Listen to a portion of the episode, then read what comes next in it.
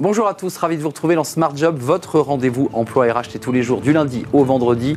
Débat, analyse, expertise et vos rubriques habituelles, bien entendu. Dans Bien dans son job, on revient sur cette journée des, aidants et on va en parler avec euh, Laurence Sulin, euh, directrice diversité, égalité des chances euh, au sein du groupe La Poste. Elle est administratrice à l'Ors et La Poste fait beaucoup pour les aidants. On en parlera avec elle dans, quelques instants. Les entreprises s'engagent. Notre rubrique hebdomadaire recruter sans CV et sans bulletin, sans bulletin de notes, vous l'aurez compris. On en parle avec Thierry Boulanger il est le PDG de l'entreprise euh, Production, fondateur de l'école de production. Il sera notre invité. Puis le Cercle RH, c'est un grand entretien aujourd'hui avec Stanislas Guérini. Il est ministre de la Transformation et de la Fonction publique. Euh, on parlera évidemment de la sobriété énergétique et ce plan de formation euh, pour les fonctionnaires. Et puis on parlera évidemment réforme des retraites. Ce sera avec le, le ministre de la Fonction publique dans le Cercle RH. Fenêtre sur l'emploi pour terminer. La garde d'enfants, c'est un secteur qui embauche et notamment des étudiants. On en parlera avec Claire Lano, dirigeante fondatrice de Babichou Service. Voilà le programme. Tout de suite, c'est bien dans son job.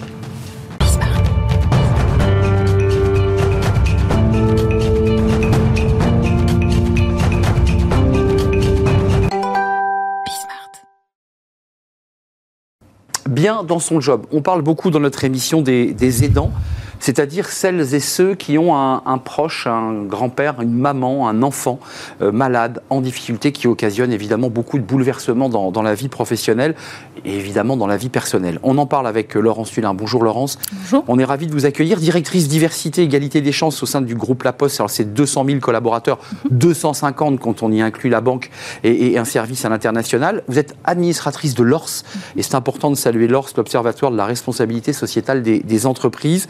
Euh, il n'est pas question de faire un bilan de, cette journée des aidants parce que ça a été très médiatisé, mais ce qui est intéressant quand même, c'est de, voir que vous n'avez pas attendu la journée des aidants pour que la Poste s'engage euh, sur cette question des aidants. Vous faites beaucoup de choses. Comment ça démarre? Et j'ai envie de dire, comment les gens se sont emparés de la boîte à outils que vous leur proposez? Alors comment ça démarre? C'est un constat déjà fait euh, avec l'ORS, hein, l'Observatoire de la responsabilité sociétale des entreprises, dans à peu près en 2014-2015, où on se dit qu'il y a euh, entre 8 et 11 millions d'aidants en France, 47% euh, ont un emploi, donc forcément ils sont dans nos entreprises. Et puis 62% sont des femmes de plus de 50 ans. Euh, et quand vous regardez le profil un petit peu des, postiers et des postières, on a une moyenne d'âge de 47-48 ans et 52% de femmes. Donc on a forcément des aidants euh, au niveau de, la poste et au niveau de nos collaborateurs et de nos collaboratrices. Et puis derrière, quand on regarde un petit peu, on a commencé à analyser, voir ce dont avaient besoin les aidants. Ils ont besoin de temps, mmh. ils ont besoin d'une stabilité financière, donc ils ont besoin d'un emploi. Voilà, c'est ce que quand vous êtes aidant, si vous abandonnez tout, si vous prenez un, dans le temps, hein, si vous preniez un congé de proche aidant, en fait, il n'était pas rémunéré. Alors ça a un peu changé. C'est vrai. Voilà, donc légèrement rémunéré maintenant. Légèrement, mais, mais peu, trop peu. Voilà, donc on, a, on a un vrai sujet par rapport à ça. Et puis on avait aussi un sujet de euh, la personne qui est aidante, le postier ou la postière aidant, bah, ils ont besoin de travailler. C'est-à-dire que psychologiquement, c'est aussi très très compliqué de s'occuper, comme vous le dites, d'un enfant en situation de handicap, d'un conjoint qui a fait un AVC par exemple, ou d'un grand-parent ou d'un parent, euh, voilà, avec la maladie d'Alzheimer, choses comme ça. Donc voilà, on a aussi besoin finalement de se retrouver euh, au niveau de, de, l'entreprise. Le 17 mai 2016, donc ça remonte un tout petit peu, mais vous créez ce guichet des aidants familiaux qui est une sorte de point d'entrée unique qui permet euh, eh bien, à ceux qui sont en difficulté de pouvoir pousser la porte. Le vrai enjeu des aidants, objectivement, parfois l'entreprise met en place des dispositifs, mais il faut pouvoir les détecter, il faut pouvoir aller les chercher, ces salariés. Souvent, ils s'isolent, souvent, ils n'en parlent pas. Comment on fait là concrètement? Bah, C'est un vrai enjeu d'entreprise. Effectivement, il y, a, plusieurs enjeux. Un enjeu de santé sécurité au travail. Parce que, mmh. voilà, encore une fois, ils vont aller s'épuiser à la tâche. il y a un enjeu de non-discrimination. Si vous arrivez tous les matins en retard parce que votre enfant il doit passer euh, dans un transport spécifique pour aller à l'école et que le transport n'arrive pas, bah, vous arrivez en retard. Donc, mmh. euh, peut-être possibilité de non-discrimination. Et puis, il y a aussi un enjeu de performance économique de l'entreprise. Donc, il faut vraiment motiver et accompagner ses salariés par rapport à ça. Donc, concrètement, donc, nous, on a fait ce guichet des aidants. On a fait de la communication sur ce numéro unique. Au sein de l'ensemble des salariés de, tous les salariés. Donc on a fait, on a, des, on a des systèmes de communication qui nous permettent d'aller jusqu'au le bureau de poste ou la, plateforme euh, avec nos facteurs. Et donc, on a diffusé ce numéro de téléphone en disant voilà, si vous êtes aidant ou si vous pensez éventuellement l'être ou si vous avez des questions à poser sur le système des aidants, ce numéro unique, clé d'entrée. La liste est longue, mais il y a beaucoup de choses intéressantes, euh, des activités. C'est intéressant parce que euh, les activités sportives et culturelles, des vacances pour les aidants, des jours de congé que les salariés peuvent mettre dans une grosse boîte et offrir à leurs collègues, euh, qui ne connaissent pas forcément d'ailleurs, en disant je donne ce jour pour les aidants. Ça représente combien ça en volume par exemple, cette générosité intra-entreprise? Alors on, a, on a la, Poste donne 1000 jours par an sur ce fonds de solidarité. Donc on a signé un accord en 2018 où on s'est engagé vie pro, vie perso. Voilà, conciliation vie pro, vie perso pour les postières et les postiers aidants. Et donc, on a créé dans cet accord-là euh, bah, donc un fonds de solidarité. De la Poste donne 1000 jours. Les postiers et les postières qui le souhaitent peuvent également donner. Et en fait, effectivement, on a encore une fois communiqué largement. On s'est rendu compte que c'est essentiellement la filière RH et nos assistants sociaux qui nous remontent les cas, puisqu'en fait, à un moment donné, ça se voit. C'est-à-dire que quand vous êtes aidant sur, euh, sur, le, sur votre lieu de travail, bah, vous commencez à être fatigué, vous commencez éventuellement peut-être à faire des erreurs. Et donc, en fait, bah, on est là aussi pour détecter. Il y a des collègues aussi parfois qui peuvent prévenir euh, soit nos, représentants RH, soit les, assistants sociaux. Et donc voilà, on identifie ces personnes-là et on les accompagne en disant voilà, si vous correspondez à un certain niveau, eh ben on peut vous donner des jours de solidarité. Juste un débat un peu politique, parce que vous avez forcément des tableaux d'évaluation du nombre de mmh. personnes que vous aidez, que vous accompagnez. finalement, on se dit que ce serait presque à la collectivité ou à la puissance publique de le faire. Est-ce que c'est bien aux, entreprises de prendre en charge cette question? C'est un vrai sujet quand même. C'est un vrai sujet, mais je pense que l'entreprise a, son rôle aussi à jouer, parce que vous avez... Euh, euh, enfin, nous, on a accompagné des, postiers aidants qui étaient euh, en train d'accompagner soit leurs enfants en fin de vie, soit leurs conjoints ou leurs parents. Et je peux vous assurer que quand l'entreprise se positionne, vous permet de pouvoir accompagner, parce qu'elle vous a donné 30 jours ou 60 jours de congé, donc votre proche en fin de vie, euh, ben, vous serez vraiment heureux de travailler dans cette société-là et vous allez euh, faire en sorte que l'entreprise euh, vous soit reconnaissante finalement. Donc oui, il y a un vrai intérêt pour l'entreprise aussi. J'allais venir, c'est un peu cynique, mais, il faut en parler, c'est la marque employeur. C'est de dire notre entreprise est capable d'être dans le care, d'être dans l'accompagnement humain. C'est ça dont il est question. Mais la, Poste fait ça depuis, euh, j'ai envie de dire, depuis sa création. elle a une euh, tradition, la Poste. Elle, a une vraie tradition, mais c'est là on parle d'ADN, mais, mais euh, voilà, on est, on est, le reflet de la, la culture de l'entreprise, ça. Bien sûr, oui. Et quand vous voyez tous les, tous les, les dispositifs qui existent, justement, que ce soit pour les aidants ou que ce soit pour la parentalité, la Poste est très très présente. Pour les parents d'enfants handicapés, il y a effectivement encore plus aussi de, dispositifs. Je ne vois pas qu'on se quitte avant d'avoir dit quelques mots de, de l'ORS, dont on aimerait d'ailleurs bien inviter la, la présidente Anne Valade, Hélène Valade, qui vient de prendre les rênes de, de l'ORS. Euh, votre action dans l'ORS et je dirais le, le fait que vous ayez cette expérience de la Poste sur ces sujets, vous l'apportez, j'imagine, à, l'Observatoire. Oui, tout à fait. L'Observatoire a commencé à, travailler sur ces sujets en 2014. Euh, et, c'est vrai qu'aujourd'hui, donc ça fait depuis 2000, euh, des années 2000, donc ça fait 22 ans, que l'ORS accompagne euh, les entreprises dans leur stratégie, finalement RSE, donc de responsabilité sociétale d'entreprise.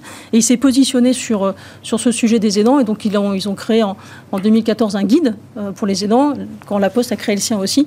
Et a donc donné aussi, ils ont, ils ont permis de donner des, des conseils, finalement, et, euh, aux entreprises qui sont membres de l'ORS. Avant de nous quitter, quand même, il y a, l'enjeu d'attractivité pour dire mmh. euh, finalement à ceux qui voudraient pousser à la porte de la Poste, se dire c'est une entreprise où on prend, on prend en compte mes difficultés, mais en interne, vous avez des remontées. Euh, qu'est-ce qu'ils vous disent, ces salariés? Peut-être merci, tout simplement? Alors, moi, j'ai des mails de remerciements, effectivement, de personnes qui ont été accompagnées. J'ai aussi pas mal de remontées de, de, gens qui nous disent, voilà, aujourd'hui, on accompagne 1000 postiers par an qui sont aidants. Donc, on a 4000 certificats d'aidants qui sont c'est un certificat qui est postal, mais qui permet de qualifier le, statut d'aidant. Donc il a un statut d'aidant. Il a un statut d'aidant à la Poste, et donc ça va lui donner le droit à avoir euh, soit des chèques emploi-service supplémentaires, des CESU. voilà, des CESU pour aller, par exemple, je sais pas, moi, faire du ménage chez son, chez son aidé, soit par exemple pouvoir accéder à des centres de vacances médicalisés. Voilà, donc euh, ça permet d'avoir ce statut-là. On l'a pas dit, il y a 25 jours de télétravail flottant par an. Oui.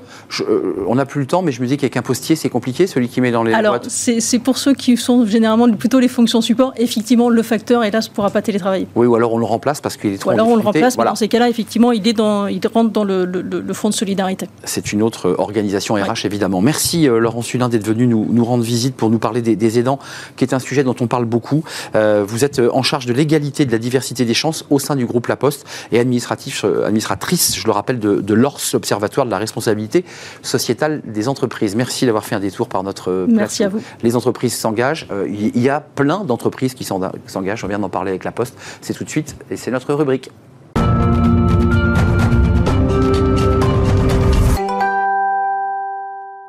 Les entreprises s'engagent avec notre partenaire Un jeune, une solution, rubrique hebdomadaire, vous la, connaissez, à la rencontre d'un chef d'entreprise. Recruté sans CV et sans le bulletin de notes, est-ce que c'est possible? Bah oui, on accueille Thierry Boulanger, il est avec nous. Bonjour Thierry.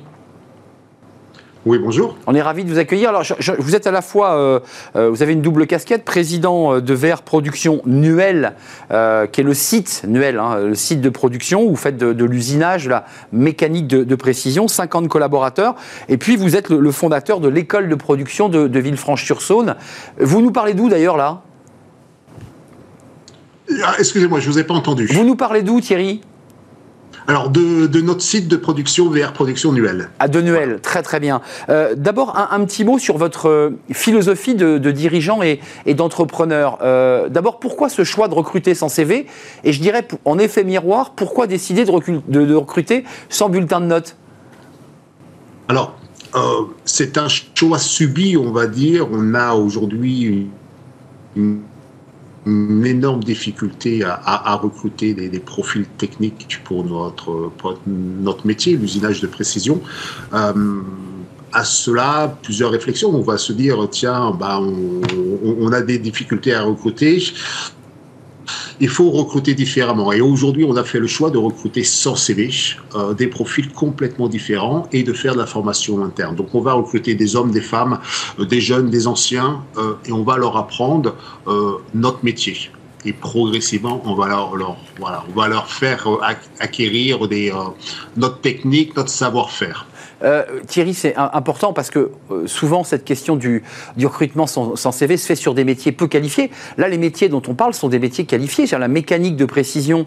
On travaille sur des machines. Il faut une formation. Comment vous faites là très concrètement? Alors, on fait du tutorat pendant. Alors, on travaille avec notamment Pôle emploi qui nous, qui nous donne un, grand coup de main pour sourcer des, des candidats euh, atypiques, des candidats qui sont motivés, des candidats qui ont la capacité à apprendre. Et nous, on va les former euh, progressivement en binôme avec des salariés dans l'atelier sur des machines et puis ils vont apprendre sur une machine, sur deux machines, sur trois machines et puis petit à petit parce qu'ils sont motivés, parce qu'ils ont la capacité à apprendre, ils vont finalement apprendre le métier. Donc pas de recrutement sur CV, mais je dirais sur leurs compétences, leur motivation, donc leurs soft skills. Combien de collaborateurs là vous avez au sein de votre site de Nuel, puisque vous y êtes, euh, qui, ont, qui, sont dans ce processus de recrutement sans CV et d'accompagnement tutoriel? Alors sur 50 personnes, on a fait le calcul il y a, quelques, quelques semaines, euh, c'est 7 collaborateurs qui sont passés par ce, genre de recrutement. Et c'est à chaque fois des succès, ce sont des personnes qui se révèlent, ce sont des personnes qui dans le passé étaient euh, nounous, caissières, euh, gardes cynophiles, mécaniciens auto et qui ont décidé à un moment donné de, changer de, voie et d'apprendre un nouveau métier. Euh, qu'est-ce qu'ils cherchaient finalement? Qu'est-ce qui, leur a, qu'est-ce qui les a séduits? C'est le fait qu'on les recrute sans CV Parce que c'est toujours très compliqué de devoir se présenter. Et c'était quoi? C'était l'aventure euh, entrepreneuriale d'une nouvelle entreprise? C'est, je pense, euh, on a des salariés qui ont envie d'exister, envie d'apprendre quelque chose, envie d'être, de, rentrer dans une, dans une société avec des collègues, avec, avec toute une organisation ces personnes-là ont besoin de ce, positionnement social et ont besoin d'exister et, d'avoir le sentiment d'être utile, d'apprendre des choses. Euh, Thierry, avant de nous quitter, il nous reste un petit peu de temps. J'aimerais que vous nous parliez de votre école parce qu'on a bien compris l'esprit, pénurie de main-d'œuvre. Il faut évidemment trouver des, recrutements innovants, on vient d'en parler. Et puis il y a l'idée aussi d'aller chercher euh, des jeunes pour les faire rentrer dans des filières, là aussi en disruptant. Pas de bulletin, pas de notes, on ne regarde pas ces notes. Là aussi, vous les recrutez comment ces jeunes?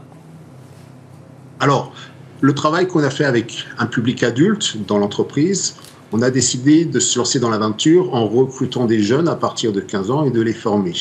Euh, c'est pour cette raison qu'on a créé l'école de production La Fabrique Académie Mécanique sur Villefranche euh, l'année dernière. Donc ça, c'était la première rentrée. On attaque notre deuxième rentrée. On a 25 jeunes en formation. Cette formation va durer 4 années et on va emmener ces jeunes jusqu'au bac pro technicien d'usinage. On les voit en photo d'ailleurs. Hein. Comment On les voyait, Thierry, vos jeunes en photo devant les machines, avec les petits casques anti-bruit. Voilà. Alors, ce sont des jeunes qu'on récupère sortis de collège. Ce sont en général des décrocheurs. Ce sont des décrocheurs scolaires. Des jeunes qui n'ont plus envie de, d'aller dans l'école traditionnelle, des jeunes qui sont entre l'apprentissage et puis entre on ne sait pas trop. Et ce sont des jeunes qu'on va recruter sans bulletin de notes. Et ça, c'est vraiment important. C'est un peu le parallèle avec l'entreprise. Ben un petit jeune qui est pas bon à l'école, on le met sur une voie de garage, encore malheureusement dans notre pays, et on l'emmène dans une filière professionnelle. Euh, s'il n'est pas bon en maths, c'est pas la peine de lui répéter une deuxième fois. Il y a probablement une explication. Ce sont des jeunes qui ont peut-être quelques difficultés, de la dyslexie ou dyscalculie, etc. Des jeunes qui sont issus peut-être d'un milieu social, d'un milieu euh, eh qui, qui, est peut-être difficile, etc. Et ce sont des jeunes, on va s'occuper de ces jeunes. On va les mettre dans des classes de 12 jeunes avec un maître professionnel et 25 heures par semaine, ils vont travailler sur machine et ils vont suivre une formation basée sur le faire pour apprendre. Je fais pour apprendre. À l'inverse du système habituel où j'apprends pour faire un jour.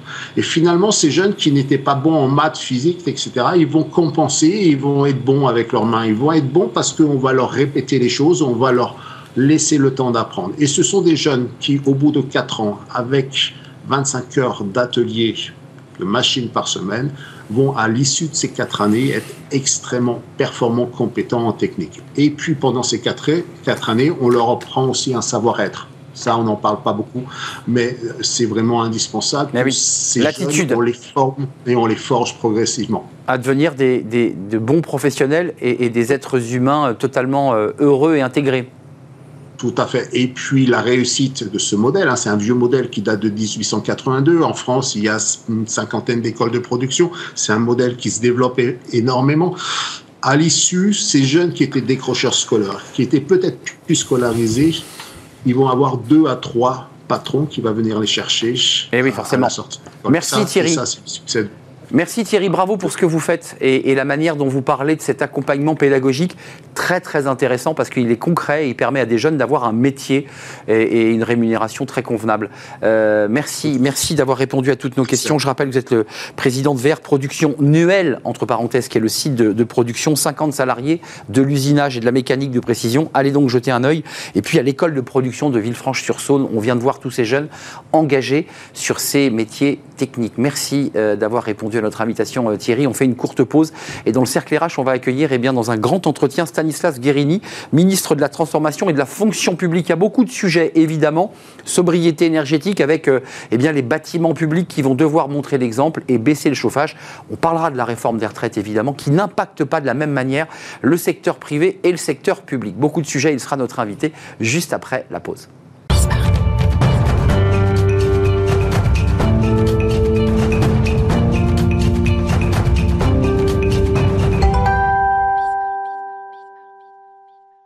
Le Cercle RH est un grand entretien aujourd'hui avec le ministre de la Transformation et de la Fonction publique. Stanislas Guérini, ravi de vous accueillir dans notre euh, émission euh, Smart Job.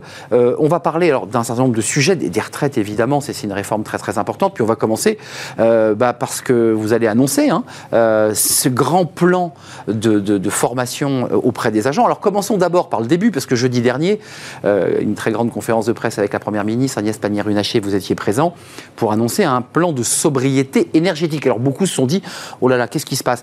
Concrètement, ça va marcher ça bouge. Ça bouge? On va avoir froid dans les administrations? Non. Euh, on va être dans les administrations à la même température que ce qu'on demande à l'ensemble des Français. Ça me semble euh, assez logique. 19 degrés. Euh, on était 8 ministres, parce que c'est un plan qui doit mobiliser la société tout entière. Et à commencer par ceux qui ont le plus de levier entre leurs mains les grandes entreprises, l'État, évidemment. Et donc, euh, je le Premier ministre à présenter les choses, parce que ça me semble tout à fait logique de commencer par l'État. Si on veut demander des efforts à nos concitoyens, si on veut enclencher un grand mouvement de transformation dans notre société sur la sobriété, qui est une des jambes absolument indispensables pour faire la planification écologique, alors commençons par nous-mêmes. C'est ce qu'on a annoncé. Moi, je veux que l'État soit totalement exemplaire dans ce plan de sobriété. La température, euh, l'eau chaude, les mobilités des agents, mais aussi tout l'accompagnement. Parce que ce que je veux éviter absolument, on l'a déjà vu d'une certaine façon parfois dans le passé, c'est un peu d'effet incantatoire en disant voilà, faites les efforts et, débrouillez-vous. Euh, ce qui me semble absolument clé, si on veut embarquer tout le monde, c'est d'accompagner les agents et d'accompagner les administrations. Donc on leur donne des moyens financiers, humains, pour pouvoir faire et que c'est 19 degrés, c'est très euh, intéressant quand on parle de ça, c'est la loi. Hum. Donc normalement, on est déjà censé être à 19 degrés dans l'ensemble des bâtiments, mais force est de constater qu'on n'y était pas jusqu'à présent. Ben, c'est ça qui va changer. Au-delà de faire la liste à l'après-vert de tout ce qu'il va falloir faire ou, changer ou transformer, il y a un vrai débat de rénovation énergétique des bâtiments. Parce que euh, les fonctionnaires peuvent éteindre la lumière, peuvent baisser le chauffage, peuvent mettre des couvertures sur leurs genoux pour taper à la machine. Très bien. La réalité, c'est qu'ils sont la plupart du temps dans des passoires énergétiques. Concrètement, qu'est-ce que vous mettez en place sur ce sujet-là? C'est un vrai sujet, on en parle depuis 20 ans. D'abord, un, vous avez super raison. Voilà, on va pas faire des grands chiffres aujourd'hui. Juste un, il y a 94 millions de mètres carrés simplement sur le périmètre de l'État. Donc l'effort, il est monumental. C'est beaucoup d'argent à mettre, mais c'est aussi, on voit bien, une opportunité incroyable. On a hum. le chantier du siècle sous nos yeux. Ça ne sera pas en six mois. Euh, à pouvoir, effectivement. Mais il faut le faire rapidement. Hum. Et il faut accélérer beaucoup, beaucoup, beaucoup. On a déjà enclenché des choses dans le quinquennat précédent en mettant plus d'argent qu'on n'en avait jamais mis.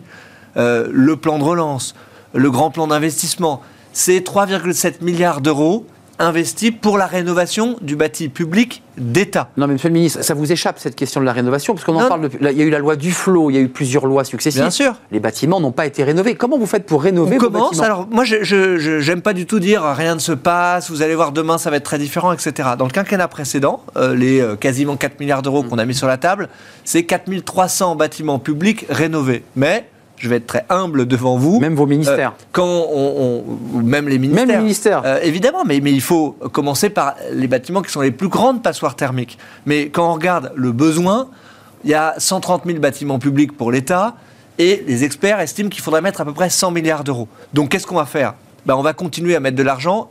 C'est la première ministre qui portera le plan de la planification écologique et elle l'annoncera d'ici la fin de l'année sur l'argent qui, dans le prochain quinquennat, dans ce quinquennat-là, va être mis sur la table pour accélérer encore. Et qui concerne la fonction euh, publique. On met de l'argent là tout de suite maintenant. On a débloqué 150 millions d'euros euh, sur cet exercice pour sortir des cartons tous les projets qui étaient bloqués, les projets de plus court terme, très concrets.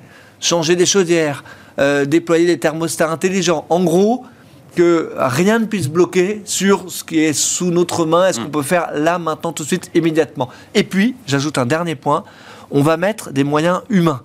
Moi, je crois beaucoup dans le déploiement d'une task force d'énergéticiens.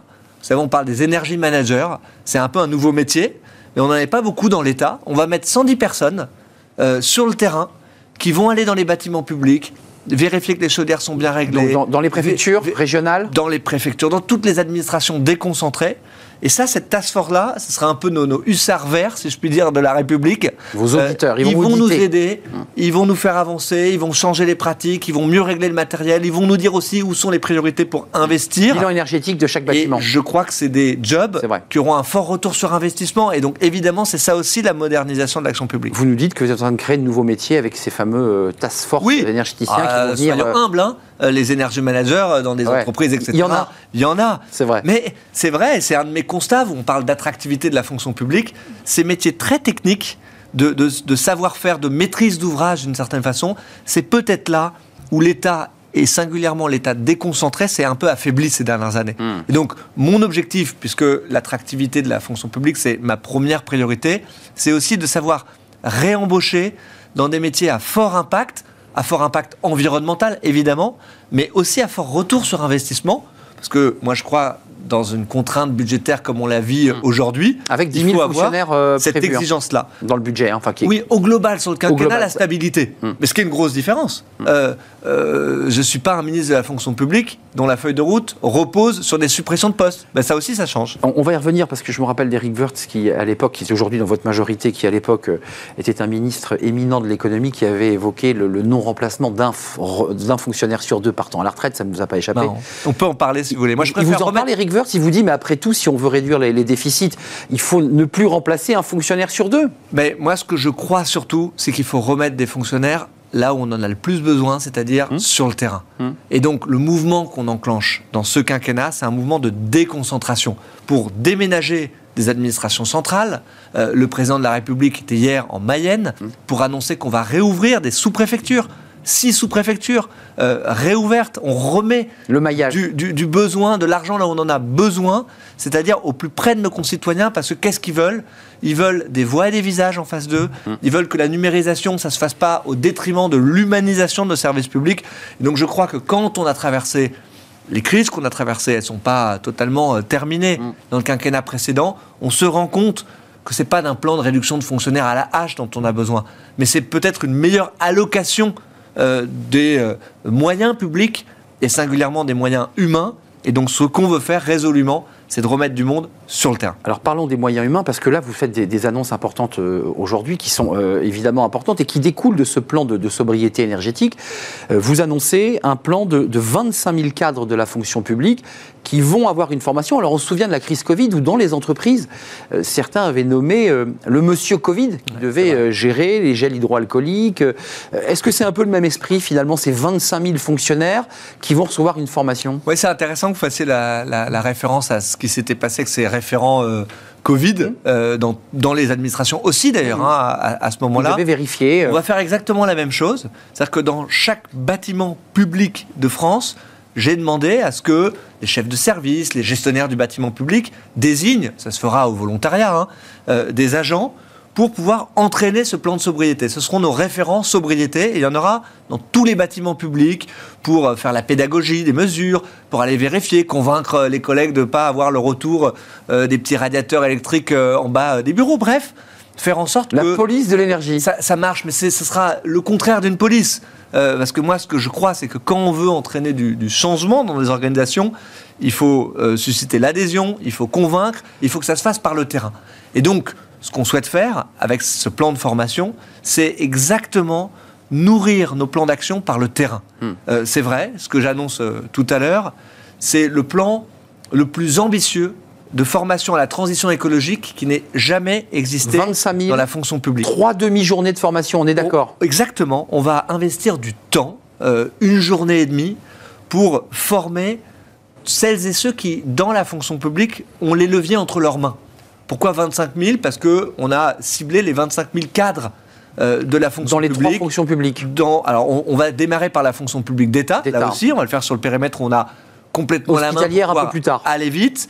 On le fera en parallèle sur l'hospitalière et on le fera de façon partenariale sur la fonction publique territoriale qui fait déjà beaucoup de choses. Mais juste d'un mot. Ils n'auront pas de pouvoir, excusez-moi, ils n'auront pas de pouvoir de police, ces fonctionnaires. Ils n'auront pas le pouvoir. Ils mais pourquoi vous parlez tout le temps de police Ils vous dites le radiateur, ils vont contrôler si la lumière est éteinte, si les ordinateurs ont été éteints. Enfin, tout ça, on, en fait, on oublie, il faut le dire. Il y, a deux choses. Il y a un, ce qu'on a décidé de faire dans le plan de sobriété. Donc, on a donné des directives qui sont hyper claires. Hmm température de chauffage, on arrête l'eau chaude euh, pour se laver les mains, on la garde évidemment quand il y a des services qui ont besoin de prendre une douche, on diminue euh, la vitesse de circulation euh, des agents publics dans les véhicules de service, 110 mmh. sur l'autoroute, bref. Du télétravail Ça, du télétravail intelligent, mmh. c'est-à-dire penser au plus près du terrain en liant cette question à celle de l'organisation du travail.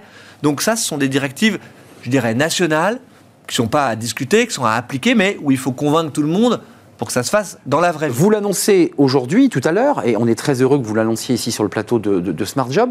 Combien de temps de mise en application Parce qu'il faut quand même que ces fonctionnaires soient sélectionnés, formés, ça prend du temps. Quel est le délai Quelle est la, mise en place? On joue avec les deux temporalités. Plan de sobriété, c'est là, maintenant, tout de suite. Il n'y a pas de délai pour que les différentes mesures que j'ai hmm. pu annoncer pour la fonction publique s'appliquent. Et donc ça, c'est euh, vraiment immédiat. Et puis, on joue avec la jambe aussi du moyen terme et du long terme. Ce plan de formation, on va le déployer jusqu'à 2024. Et donc, on va avoir des fonctionnaires qui vont être formés là aussi euh, dès la semaine prochaine. D'ici la fin de l'année, je vais avoir formé tous les directeurs d'administration centrale, tous les membres de cabinet ministériel, pour commencer tout de suite sur les décideurs le, plus proche euh, du pouvoir politique, si je puis dire, et ensuite pouvoir déployer à euh, des magistrats, à euh, des patrons et des patronnes euh, d'autorités régionales de santé, vous à des chefs de service. Et donc d'ici 2024, Infuser on va dans tous les, avoir formé l'ensemble des fonctionnaires qui dirigent un service euh, sur le terrain, une administration centrale, pour que celles et ceux qui ont des leviers de décision entre leurs mains, qui peuvent lancer des travaux de rénovation, qui peuvent prendre des décisions sur des plans de formation, le fassent et surtout le fassent de façon cohérente avec ce qu'est leur quotidien et leur périmètre. Donc ces plans de formation, c'est pas qu'une formation théorique. Il y aura une part de mmh. formation théorique. La première demi-journée, j'imagine. Exactement, c'est la première demi-journée. Il faut comprendre que raconte le GIEC, euh, euh, ce que c'est qu'une fresque du climat. De la macroécologie. Euh, la macro, à la fois sur les sujets de biodiversité et sur les sujets énergétiques. Mais surtout, c'est une opportunité incroyable pour entraîner l'action, pour nourrir nos plans de formation par le terrain. Et on va consacrer une demi-journée entière de restitution, de travail avec le service. J'ai vu dans une ferme bio. Euh, Mais bien sûr. Vous allez faire peut-être des, vous allez créer des, susciter des vocations parce que peut-être qu'il y a des fonctionnaires qui vont dire mais je, vais quitter la fonction publique pour aller regagner une ferme bio. ou, euh, moi, je crois au je contraire que si on donne du sens et il n'y a pas de, projet collectif qui a plus de sens que de réussir ce chantier de planification écologique. Si on donne du sens au travail de nos fonctionnaires, que ce soit des agents de guichet, que ce soit des secrétaires de mairie, que ce soit des patrons et des patronnes d'administration centrale, si on donne du sens, alors moi je crois au contraire qu'on se donnera des moyens supplémentaires pour garder nos fonctionnaires et faire même mieux être un employeur public attractif, euh, retrouver en haut de la pile, des hein, jeunes qui viennent bosser dans la fonction publique. Hmm. Moi, c'est ma première priorité, l'attractivité de la fonction publique. Et je dis, notamment aux jeunes générations, qui sont en recherche de sens. Vous le voyez euh, dans chaque euh, euh, remise de diplôme de concours. dans chaque émission ici. Quelles que soient les écoles, et je suis sûr que vous recevez beaucoup, beaucoup de monde, d'ailleurs des employeurs privés aussi. C'est le sens qui guide leur part. Mais il n'y a pas de métier qui a plus de sens que de servir l'intérêt général, que de venir le faire dans la fonction publique. Je crois que les Français ont vu pendant la crise sanitaire hmm. à quel point on avait besoin d'une colonne vertébrale. La résilience du modèle. Notre pays, il s'est construit sur son État je crois que c'est très particulier, il faut jamais l'oublier. Et on a besoin d'une fonction publique engagée. Moi, je suis un ministre des agents de la fonction publique engagé à réussir notamment la transition écologique. L'attractivité passe aussi par, je dirais, le, statut, euh, qui, est un, qui est un statut très particulier, qui est souvent contesté d'ailleurs. Euh, que moi je ne remets pas en cause. Et que vous ne remettez pas en cause. directement. Vous avez, vous avez lu, j'en suis sûr, la, la, tribune et l'étude de, l'IFRAP dirigée par Agnès Verdier-Molinier. Je, vous cite chaque personne, hein, c'est tiré de sa tribune, chaque personne imposable paie ainsi chaque mois autour de 200 euros pour financer les pensions surdotées de nos agents publics, surdotées parce que l'IFRAP a pu montrer à partir d'un échantillon de 4000 fonctionnaires eh bien qu'on le sait tous, le calcul de la retraite dans le privé et dans le public ne se fait pas de la même manière. Je vous la pose abruptement, la question. Le débat des retraites est sur la table et il suscite une vive polémique. Est-ce qu'on met les, deux modèles à égalité? On ne calcule pas la retraite de la même manière que l'on soit un agent de la fonction publique ou qu'on soit un salarié du privé. Alors je vais vous répondre de façon pourquoi pas extrêmement cash. Euh, on connaît les orientations extrêmement libérales de l'IFRAP hum. et malheureusement, dans cette tribune, oublie complètement un bout du sujet. Moi, j'en ai un tout petit peu marre qu'on me dise ah là là, les agents publics, qu'est-ce qu'ils sont privilégiés euh, par rapport à leur retraite. Il y a des grandes différences. Je vais vous en donner trois qui permettent de bien expliquer le sujet. C'est vrai que euh, la retraite, elle est calculée sur les six derniers mois pour mmh. un agent de la fonction publique et pas Hors prime. sur les 25 dernières années. Ça, c'est une différence. Généralement, les commentateurs à la vue un peu courte, ils s'arrêtent à cette première différence. Il y a une deuxième différence, vous avez exactement raison, c'est que la retraite des fonctionnaires, elle est calculée en retirant totalement leurs variables. Et dans la fonction publique, ça s'appelle l'indemnitaire, mmh. ben, c'est une partie qui est non négligeable. Puis je vais vous donner une troisième différence quand même. C'est que généralement dans la fonction publique, le niveau de retraite, c'est parfois un peu une compensation de ce qui n'a pas été donné en salaire pendant euh, la durée de vie professionnelle. Les professeurs sont quand même un bon exemple de ça.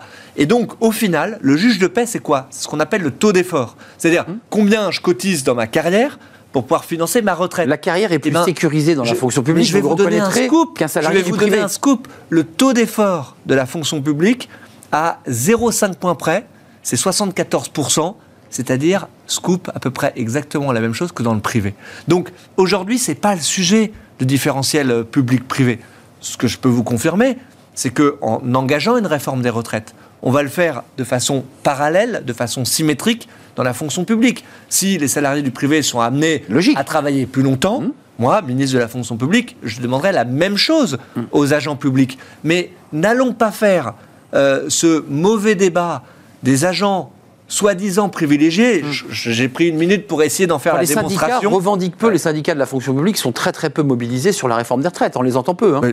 D'abord, je les rencontre euh, tous, je travaille avec eux au quotidien, euh, en parallèle du travail que mène Olivier Dussopt, mais de façon très cohérente à la réforme de la euh, retraite que porte Olivier Dussopt. Monsieur le qu'on soit bien clair, ce débat arrivera peut-être un jour à l'Assemblée. Je ne sais pas sous quelle forme la réforme se fera, puisque euh, l'amendement a été repoussé. Il y a une concertation. Vous êtes dans la concertation.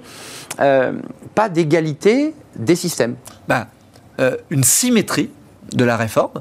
J'espère être le plus clair possible aujourd'hui. S'il est demandé de travailler plus longtemps aux agents du privé, on demandera aux salariés du privé, on demandera de travailler plus longtemps aux agents du public. Ça, c'est vraiment la logique. Donc vous voyez bien qu'il y a une égalité dans l'approche de cette réforme des retraites, mais n'allons pas faire le débat sur une base totalement biaisée et totalement orientée. Hmm. Je crois vous avoir la démonstration. Encore une fois, regardons quel est le taux d'effort. Ça, c'est le vrai juge de paix pour les agents de la fonction publique par rapport à ceux du privé. Et on se rendra compte, si on regarde de façon un peu intelligente et un peu détaillée les choses, qu'aujourd'hui, ça n'est pas ce sujet-là que nous mettons sur la table. Merci Stanislas Guérini. Merci à un grand plaisir de vous accueillir sur le, le, plateau de, de Bismart dans l'émission Smart Job, ministre de la Transformation de la fonction publique. Je on ne perd pas une minute parce que vous allez partir évidemment annoncer ce plan historique, dites-vous, de 25 000 euh, fonctionnaires, agents de la fonction publique engagés dans cette Merci euh, pour sobriété. C'est un vrai plaisir de vous accueillir. On termine notre émission avec Fenêtre sur l'emploi et on parle bien de la garde d'enfants. C'est un secteur qui recrute et on accueille notre invité tout de suite.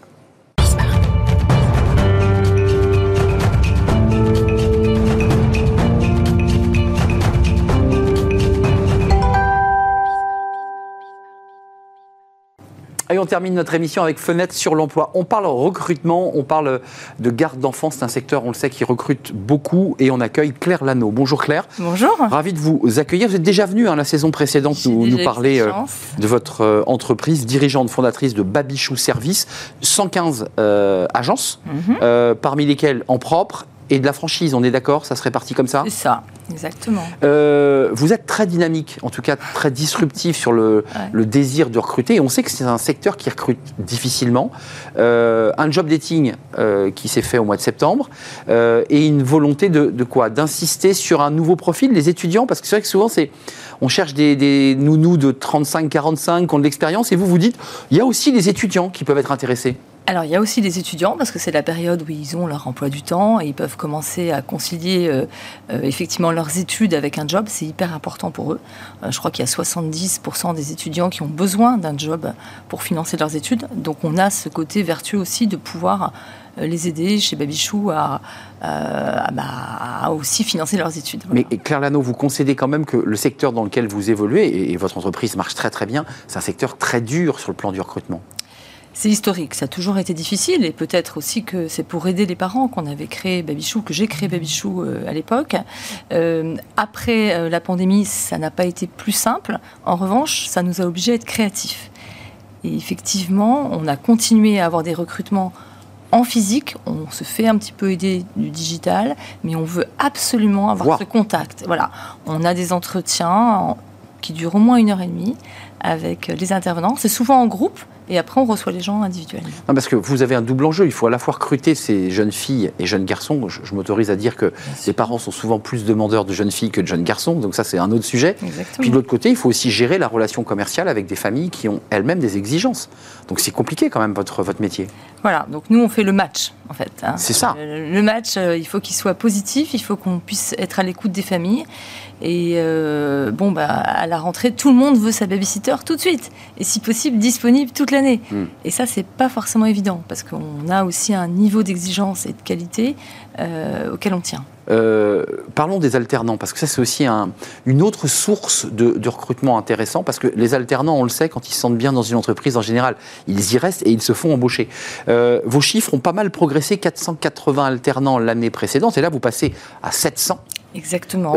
c'est quoi leur job, les alternants? Alors, ils gardent des enfants, c'est-à-dire qu'on a plusieurs formations avec lesquelles on, prépare les jeunes. C'est quoi le diplôme qu'ils préparent en alternance? Majoritairement, ce qu'on appelle le CAP AEPE, e, hmm. accompagnement éducatif petite, enfance, anciennement CAP petite enfance. Et on a aussi des bacs pro euh, SSP qui sont effectivement euh, le, step d'après, l'étape d'après, pour les gens qui veulent continuer dans le, sanitaire. Euh, sanitaire, donc pourquoi? Pour diriger une crèche, pour avoir des responsabilités plus importantes? Pour effectivement avoir des responsabilités plus importantes, pas forcément encore de la direction de crèche, mais en tout cas chez nous, ils peuvent continuer aussi à avoir une autre expérience et dans d'autres configurations. Claire Lano, vos, enjeux là sur l'année à venir, 2022-2023, alors on parle d'inflation. Est-ce qu'une entreprise comme la vôtre est impactée par ces questions d'inflation? Bien sûr. C'est-à-dire que nous, en fait, on n'a pas de coût matière parce qu'on fournit Tout du service.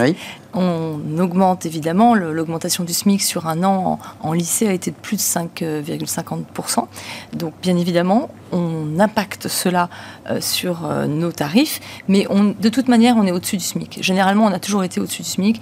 Et on essaye aussi d'offrir des petits avantages à nos salariés. Pour, qu'on y voit clair, ces jeunes alternants, pour, pour citer ceux-là, là, ces fameux 700 là, qui vont intégrer euh, Babichou, euh, c'est quoi? C'est du temps plein? Comment ça se passe? Parce qu'en général, quand on garde un enfant, c'est pas 35 heures. Voilà, alors le matin, ils sont en cours. On est euh, en partenariat très étroit avec de nombreux organismes de formation partout en France. Généralement, ils sont en cours le matin et ils viennent garder les enfants auprès des familles, chercher les enfants à l'école, à la crèche et l'après-midi, donc pour les lundis, mardis, jeudi, vendredi, et souvent le mercredi. D'ailleurs, c'est bien pour les parents de pouvoir faire appel à des structures comme Babychou le mercredi pour se poser aussi et avoir quelqu'un qui va s'occuper des activités, les emmener, les ramener et faire faire les devoirs aussi. Évidemment, du lundi au vendredi ou pas d'ailleurs. Ou pas, c'est très souple. Hmm. Les parents, ils font ce qu'ils veulent. Hein. Euh, il reste des places ou pas? Comment ça se passe là Si vous voulez passer un appel, est-ce qu'aujourd'hui vous êtes toujours en recrutement? Est-ce que vous êtes toujours dans vos agences à Paris et partout en France, il faut le préciser, en recherche de, de, de, garde d'enfants? On dit, on dit encore nounou, c'est impropre nounou ou pas? Alors nous on dit intervenant. Ah, nous, on dit intervenant et on a même notre propre wording, on dit babichou sitter. Babichou sitter, j'ai vu. Exactement. Voilà, c'est pas encore rentré dans le vocabulaire. Mais vous allez voir. Ça, va, venir. Ça va venir. Donc moi, je disais encore nounou. Vous en cherchez encore beaucoup, là, des babichou sitters Des babichou euh, sitters, on en cherche partout en France. Euh, et en fait, on recrute toute l'année. C'est vrai qu'on a une importante impulsion à donner au moment de la rentrée scolaire, mais on en recherche encore, et même pour des CAP accompagnement éducatif petite enfance. Donc ça veut dire qu'il reste des places dans des centres de formation, ça c'est important pour pouvoir faire son alternance. Et vous ouvrez grand les bras parce que l'alternance en général, on peine à trouver l'employeur. Là il est là l'employeur. Il est là, il vous attend. Donc il y a des places toujours en alternance pour des jeunes filles et jeunes garçons. Euh, jeunes garçons, c'est important de ne pas oublier les, garçons même si c'est quand même majoritairement euh, féminin. Merci Claire Lano de nous avoir rendu visite, dirigeante fondatrice de Babichou Service, 115 agences, parce que moi sur la fiche j'avais 108 mais ça évolue chaque semaine. Exactement. 115 agences à la fois en propre, votre entreprise, et puis évidemment, n'hésitez pas, il y a aussi euh, les franchisés, qui est aussi un métier passionnant, la, franchise. Merci de nous avoir rendu visite pour terminer cette émission. Merci à vous, merci de votre fidélité, évidemment. Euh, je vous retrouve demain pour de nouvelles aventures, pour de nouvelles euh, rencontres. Merci à toute l'équipe, merci à Angèle à la réalisation, merci à Saïd pour le, son, merci à Joséphine qui me parlait aujourd'hui dans, l'oreille, merci à Léa pour l'accueil invité. Bah, d'ici là, portez-vous bien, puis restez fidèles à tous les programmes de, de Bismart. Bye bye.